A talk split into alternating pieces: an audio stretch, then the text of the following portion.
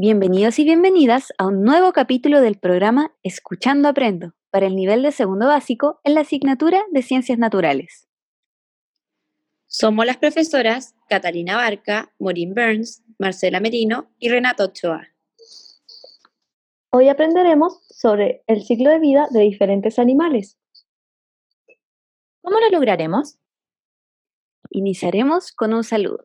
Luego hablaremos sobre qué es un ciclo, para después conocer diferentes ejemplos de los ciclos de vida de animales y así entender las partes de este, y finalmente te propondremos un desafío. En esta clase necesitarás los siguientes materiales. Un cuaderno, ojalá de ciencias naturales, lápiz y goma. Además, es importante que sepas que cuando escuches este sonido,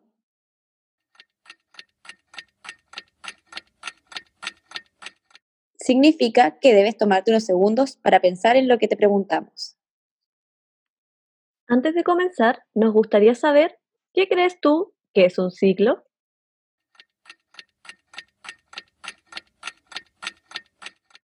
Vamos a averiguarlo. Un ciclo consiste en una repetición constante de un proceso, es decir, se repite un proceso una y otra vez sin parar. Pero hoy nosotros hablaremos de un ciclo especial, el ciclo de vida.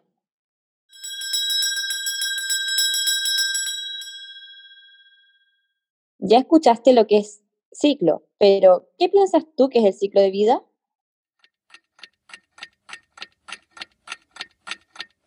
Conozcamos lo que es un ciclo de vida. El ciclo de vida es un proceso compuesto por distintas etapas, se repite continuamente y hace posible la existencia de una especie de seres vivos y que ésta no desaparezca. Ahora que tenemos claro lo que es un ciclo de vida, podemos empezar. El ciclo de vida de los seres vivos se caracteriza por tener cuatro etapas. Nacimiento, desarrollo, reproducción y muerte.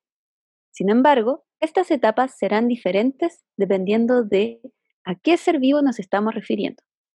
Conoceremos a continuación el ciclo de vida de los mamíferos. En el nacimiento de los mamíferos, un ser vivo nace de otro ser vivo. Por ejemplo, el perro nace de su madre siendo un cachorrito.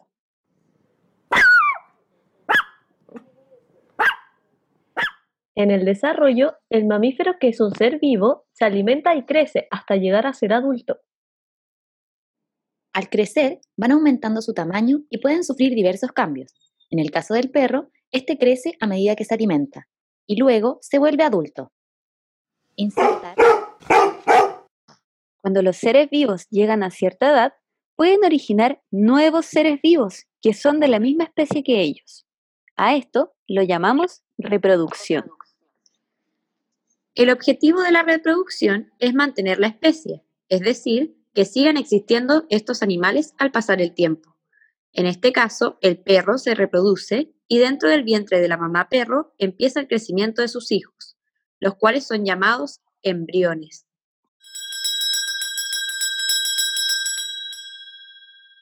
Dato curioso, existen seres vivos que aunque sí pueden reproducirse, no lo hacen.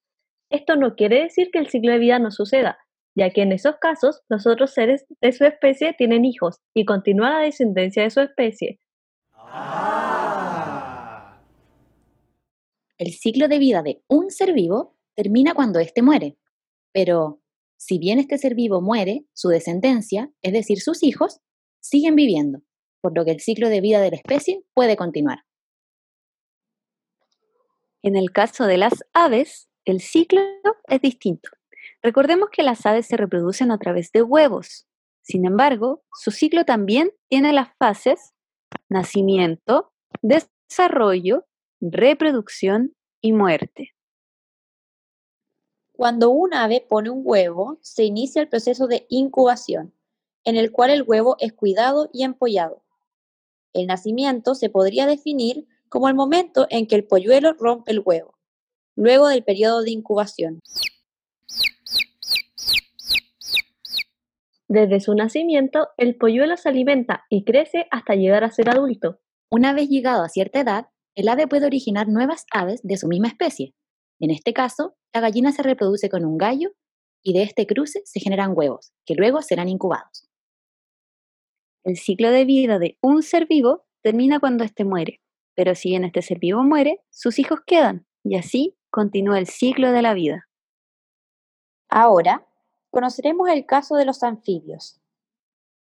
El nacimiento de los anfibios ocurre cuando del huevo sale una cría. Un ejemplo son los renacuajos. El anfibio se alimenta y crece, al igual que otros tipos de animales.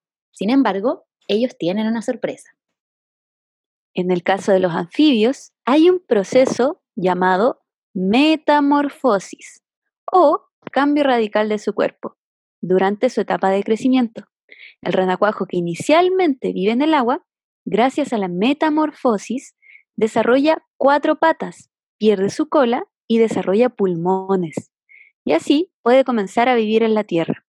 Un ejemplo son las ranas. Gracias a la metamorfosis se convierten desde renacuajos a ranas.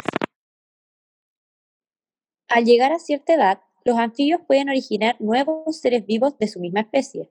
En este caso, la rana se reproduce y genera huevos, de los cuales saldrán nuevos renacuajos.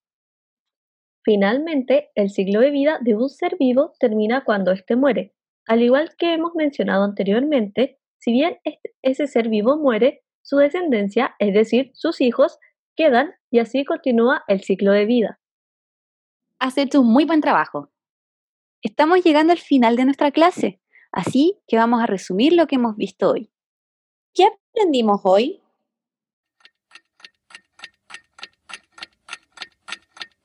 Hoy aprendimos lo que es el ciclo de vida.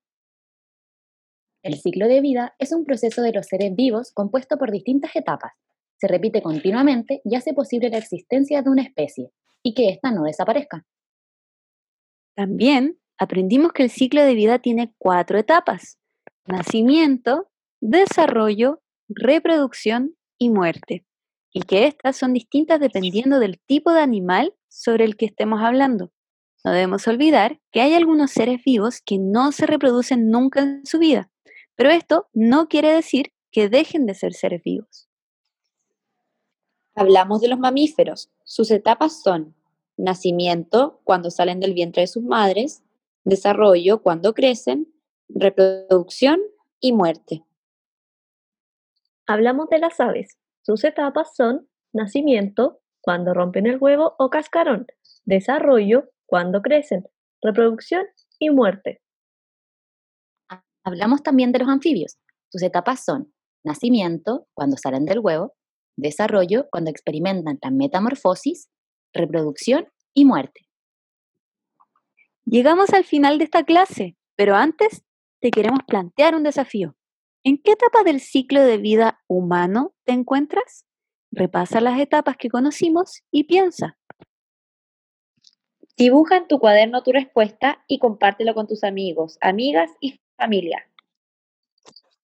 Has hecho un muy buen trabajo. Muchas gracias por aprender con nosotras. Esperamos en un nuevo capítulo de Escuchando Aprendo. Thank you.